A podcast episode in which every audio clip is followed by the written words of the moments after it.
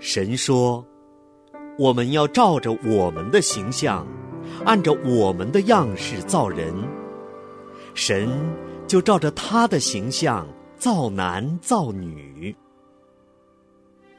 从起初到永远，从旷野到高山，从伊甸园到新天地，父与子的亲情亘古不变。你与我的亲情血脉相连，亲情不断电。亲情的家人们好，欢迎大家来到我们的 We Talk，我是安好。安好，你好，大家好，我是程明，程明星好。在上一期啊，安好跟孟远跟大家分享了人生十二问的上半部分。今天呢，安好跟程敏呢来聊一聊后六个问题。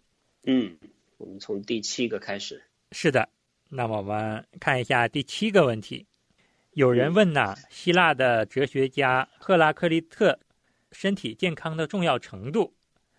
然后赫拉克利特说：“如果没有健康，智慧就无法表露，文化就无法施展，力量就无法战斗，知识就无法利用。生命因健康而快乐，因疾病而枯萎。有了健康，才有一切。要问什么问题呢？也就是说，健康对我们来说有多重要？嗯。”确实是很重要。嗯，我觉得他说的这个题目说是健康的意义，对吧？嗯，健康对我们来说确实很重要。嗯，这个是就不用争论的。但是有一个问题就是，他会把健康高举的太高了。嗯，因为他最后一句话说：“有了健康，才有一切。”嗯，就是说等于说健康就代表了一切了。嗯，但他没有直接说了，他就是把健康抬得太高。嗯。就像我们这个圣经说的，耶稣他是葡萄树，我们是枝子。嗯，我们只有和他连接的时候，我们才有力量、有快乐、有爱，才有健康。嗯，听陈敏兄刚才说呢，让安好也想到一点，很多的时候我们要清楚，呃，我们的健康是从哪儿来的，我们的快乐是从哪儿来的。嗯。其实，作为属神儿女，我们知道，我们要想得到健康、得到平安、得到快乐，我们的生命必须和主耶稣的生命连接在一起。嗯。另外呢，我们也知道，我们在世的这个肉体啊，在世的这个健康，终归有一天会离我们而去的。那么，我们将来会得着那永生的生命，那才是我们作为属神儿女一个真正的盼望。对，我们也得学会，就是说。让神来掌管，掌管我们的健康，让神保守我们的健康，从我们的心，从我们的灵开始，然后再到我们的身体。是。那么我们来看一下第八个问题。有人问赫拉克利特，过去的事情能否更改？然后赫拉克利特回答：人不能两次踏进同一条河流，流水会变，落花会变。时间会变，环境会变，什么都会变，什么都不能重复。他说的其实也对，嗯，从这种纯粹的哲学或者说科学来讲，他说是啊，是不会重复的，嗯，可能他想说的是，周围的环境都在万变的，嗯，他也不会重复的，嗯，就是我想他在跟我们说，哎，我们要接受变化，但是我认为他没有给人真正的有答案。嗯，只是只是把这个一个事实一个事实说出来，世界一直都在改变，但是并不是真理。嗯，真理是说我们有一位神和神的这个应许是永远不改变的。嗯，我觉得这个是真理，就是这样子可以带给人一种信心，一种笃定。嗯，知道说无论时间怎么变。无论我们的社会和朝代怎么改变，嗯，但是我们有一个永远不变的神，嗯。听了程敏兄的回答呢，其实安好也是深受启发。世界万物都在瞬息万变，这个我们是不可改变的一个事实。但是往往我们人看到了世界上所有的事物都在变之后，我们心里是怎么想的？我们是否也要跟随这个世界，也要不断的在进行变化。那么这个问题呢，我想每个人可能都思考过。有些人想，我们一定要变呢，不变不行啊，不变就被世界淘汰了，不变我们就跟不上最新的形势了啊。但是，当我们不断不断的在追求变化过程中，我们是不是忘了神爱我们的那个初衷？不管我们怎么样的变化，其实我们心里其实始终都要笃信一点的是，神对我们的爱，神跟我们立的那个约是永远都不变的。对，也让我想到，就是当今的这个社会里边，大城市、嗯，大公司里边的人。如果他们心里边没有这种不变的信仰的话，嗯，他们就是在这个迷茫或者是焦虑当中，嗯，他是看不到头的，嗯，永远看不到头，嗯，所以他们的心里边是没有平安，嗯，也是非常焦虑的，嗯，不知道这么忙碌背后的意义是什么？对，总是认为世界在变，我们就要变。然后我们就要不断的忙碌，我们就不断的进步。从这个变化这个角度来讲呢，这确实是正常的一种事实现象。但是我们真正要知道，我们不管怎么样，我们背后忙碌的那个意义是什么？只有当我们把这个意义找到了，跟神对我们不变的一个应许连接到一起的时候，其实我们才能够在这种忙碌中，在变化中，我们找到我们自己的方向，找到。我们从神那里而来的那份快乐和平安，对对，所以就是哲学家经常说的，其实是一个事实。嗯，但是我们会经常把事实跟真理嗯混在一起，是对吧？嗯，举个例子，就是说，哎，人都会死的，这是一个事实，但是真理是，如果我们借着借着耶稣。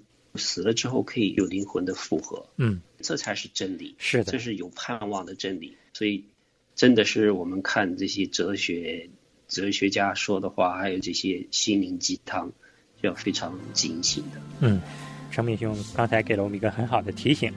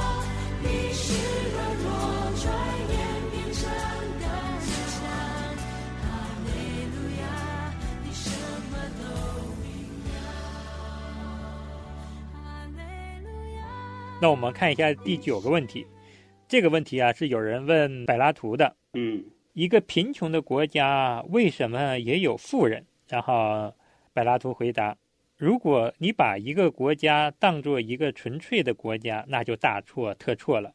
因为任何一座城市都是两座城市，既有富人也有穷人。城市是富人的城市，也是穷人的城市，而且无论什么时候，穷人都会多于富人。所以，城市的领导者在做决策的时候，一定要首先想到穷人。对这个说的其实有道理的，就是从一个政治家的一个领导的角度来说，他们是要去特别重视这些穷人，嗯，制定政策的时候啊，这也要照顾这个穷人，是符合圣经的。耶稣说的，你要照顾孤儿寡妇，嗯，要为这些穷人去祷告，是有帮助这些穷人的心，是可以接受这一条。所以我觉得还是说的有道理。嗯，呃，第十一条。有一个满脸愁苦的病人问到安提丰说：“嗯活着到底有什么意义呢？”然后安提丰说：“我至今也没有弄清楚，所以我要活下去。活着就是为了追求，为了探讨，为了知道自己还不知道的事情。也许这就是活着的意义。”嗯。就让我想到中国有一个电影叫做《活着》，活着就好了，就是其他不知道我们为什么活着，但是活了什么都有了。嗯，其实呢，这个问题啊，安好曾经自己问过自己，很多的人可能都思考过这个问题：我们为什么活着？直到有一天呢，我在网上看到了一篇文章啊，他说，他说，往往我们在问这个问题的时候，可能我们的方向错了。嗯，然后这个作者说。他说：“比如说，你问一台电脑，问一张桌子，问一把椅子，你们为什么存在呀？你们存在的意义是什么呀？这个椅子、这个桌子、这个电脑，他会回答它存在的意义吗？嗯。而决定这台电脑、决定这个桌子、决定这个椅子的意义在谁手里呢？是在造它的这个人的手里。也就是说，创造电脑的这个人，做了这张桌子的人，做了这个椅子的人。”他们知道，他们到底有什么样的意义？是创造者决定了被造物的意义。那么，当我们自己问自己存在意义的时候，我们方向可能真的是错了。我们应该问问创造天地万物、创造我们的主，问问我们的主，我们到底有什么样的一个意义？所以说，有了这样的一个方向之后，安好突然就想到了：哦，神。为什么要造我们？嗯，神造我们是因为他爱我们。我们要活着，我们要存在，我们重要的意义是什么？是为了荣耀神。对。当我看到这个文章给我这样的一个领悟的时候，其实安好内心很大的一个喜悦，就是我真正的知道，哦，我活着要问我自己意义不知道，但是我问神，神知道，因为他爱我，他造了我。那我活着，我就要荣耀神的名。嗯。对，一般像他说的这个，如果你活着还要在追求，还要探索，还要知道一些自己不知道的事情，这个是一个成长的过程，但是是一个迷茫的状态。嗯，他并不知道他这些追求探索是为了什么。是的，其实还是不知道生活的意义。嗯，经常提这种问题的时候，还可以看到是他们心里边是没有平安的。当你知道生活的意义的时候，你已经满意了这个回答的时候，就不会再问这个问题了。对，我们作为属神的儿女，我们真的是要知道，我们的健康啊，我们的生命啊，其实我们的一切都掌握在神的手里。我们就应该要从神那里去寻求我们存在的意义。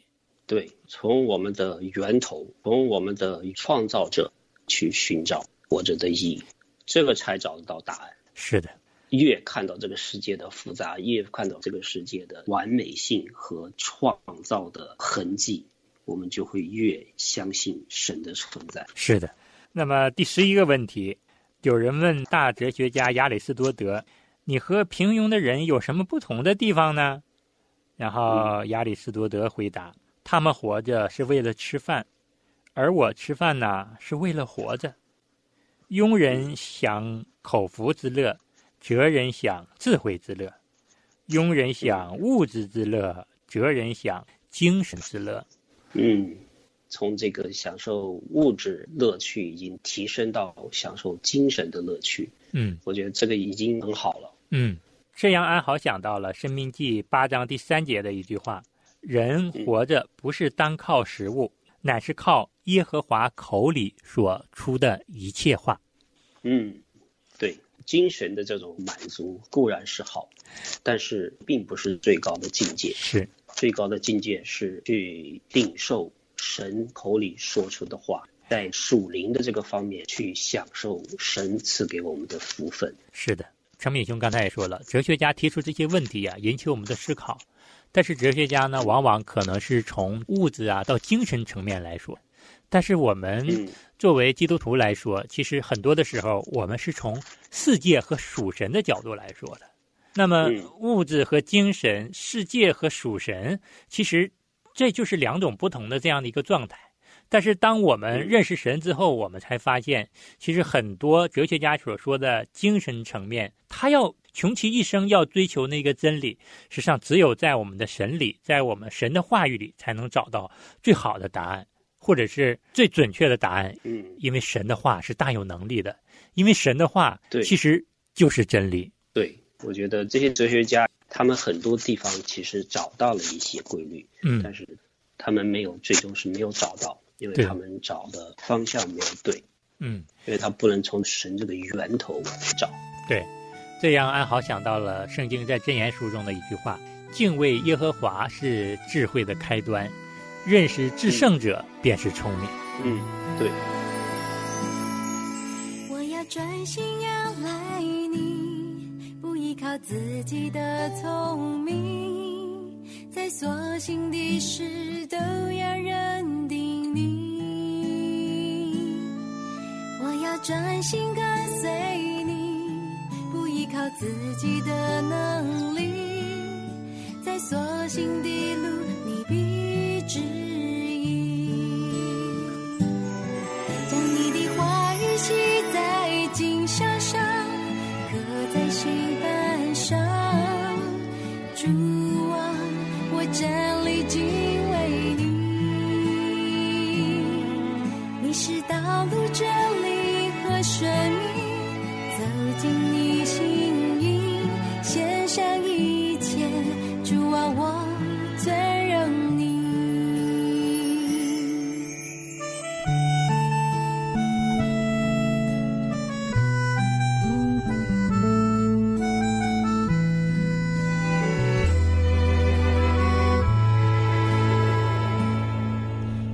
专心要赖你不依靠自己的聪明在所幸的是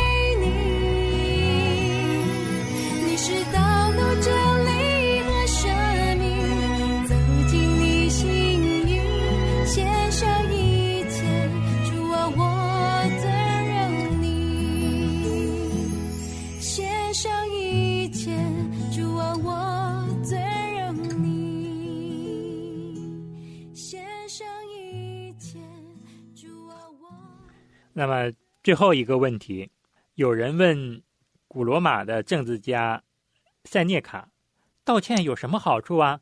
然后塞涅卡回答：道歉既不伤害道歉者，也不伤害接受道歉的人。道歉是一种美德，不仅能化解很多矛盾，而且会给自己及对方带来轻松和快乐。从道德的这个层面来说。这个确实是说的对的，嗯，我们做错了什么事情，我们就跟对方来道歉，嗯，啊，那两边都可以化解矛盾，可以释怀，可以和好，嗯，双方都能够轻松，非常的对，我也喜欢这样子的说，啊，但是缺了一点呢，其实应该是三度空间的，上边还有一个空间就是神，嗯，因为我们做错了事情的话，我们是要跟神也要来悔改道歉。认罪的，对吧？我们伤害了对方，我们也呃亏欠了神的荣耀，是也是需要和神来道歉、来认罪。是，嗯，其实程敏兄说的，爱好也非常同意。我们从人与人的角度来讲呢，道歉确实是对伤害的人和被伤害的人是都有好处。如果我们不认识到跟神的这层关系的话，我们道歉了。让对方感受到轻松了，让自己也感受到轻松了。但有的时候你要知道，特别是当你这件事儿对对方造成很多伤害的时候，你一句道歉之后，你心理上那个良心真的是过不去的。那这个时候，其实我们真的就需要安静在神的面前，好好的向神来认罪悔改。我们人最终的那份轻松、那份喜乐啊，真的是需要我们谦卑在神的面前才能够得到的。嗯，特别是在我们没信主之前，我们也犯下了很多不可饶恕的这样的一个错误，不管是对自己啊、对配偶啊、对孩子啊，甚至对其他家人都造成了很大伤害的。从人的角度来说，那么你就一句道歉结束，似乎风平浪静了，但是你内心那种良心的谴责呀，那种。那种罪的那种捆绑啊，时刻就缠绕着你，时不时的就拿出来挖你一刀，就让你觉得，你看看你曾经那么败坏，那么破败不堪，你以后还配在神面前得救吗？其实这个谴责让心里是最难以忍受的。那么，当有一天我们能够谦卑在神的面前，我们知道我们认罪悔改的时候，我们的主耶稣，我们的父神，真的就完全的饶恕我们了。你心里的那个压力啊，那种忐忑就被完全释放出来的时候，你得到那个快乐，才是真正的那个快乐。对，神是给我们有应许的，你只要认罪悔改了，我是一定会饶恕你的，我就不再记得过犯。是的，这个是神这里的应许，对对吧？对，因为我还想到想到有一种情况是，你觉得伤害了别人，那你去道歉；还有一种情况是。你道歉了之后，别人不接受你的道歉，对，怎么办？是的，别人说不知道是你的技巧也好，或者是你的诚意也好，或者是对方就是一个记恨的人也好，不愿意接受你的道歉，嗯，不愿意跟你和好，嗯，那你咋办？对，对吧？得不到释放，一辈子都这样子吗？嗯，但并不是，神就是说了，你尽量的去道歉，跟弟兄姊妹道歉。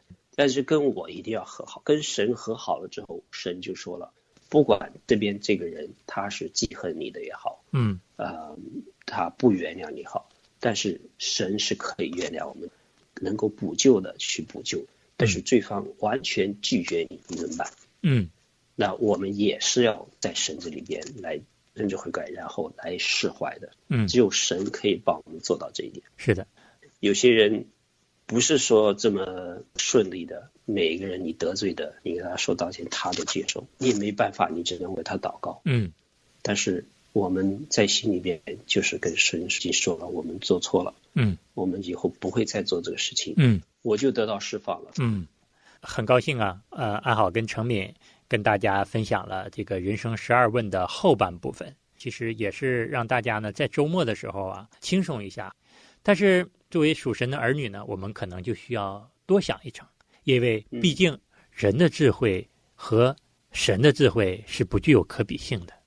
其实就像在前面所说的，我们真正的要得到大智慧、得到真理，我们只能从敬畏神开始，因为敬畏神才是智慧的开端，认识至圣者才是聪明。阿门。嗯，那我们今天的节目就到这儿，我们下周五见。我下次再见。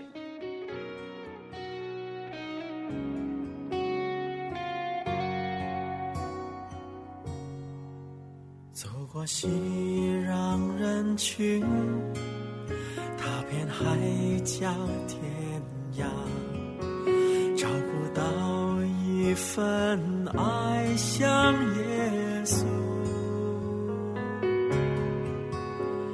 他抚慰我。心，他怀抱我灵，测不透的不求回报的爱情，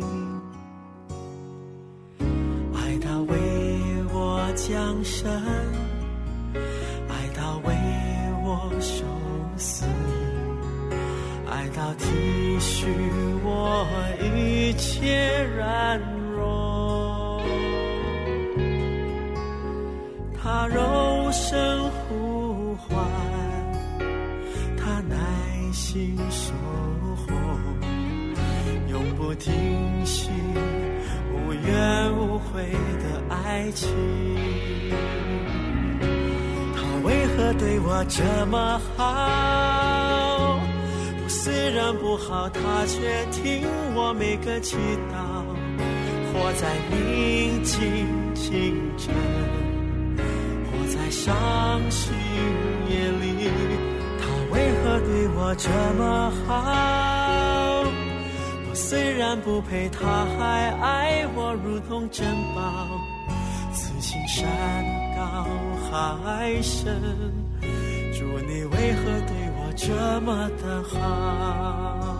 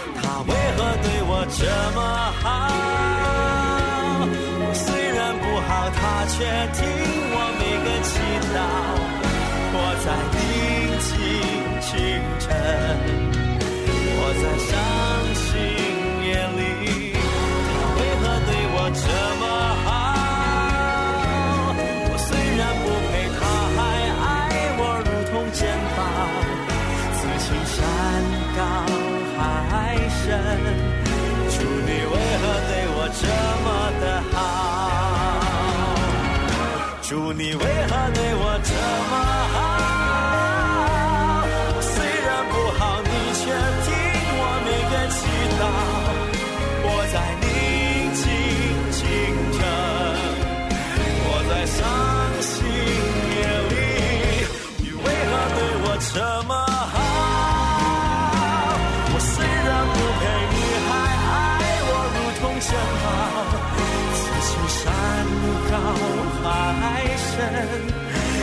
你为何对我这么的好？此情山高海深，祝，你为何对我这么？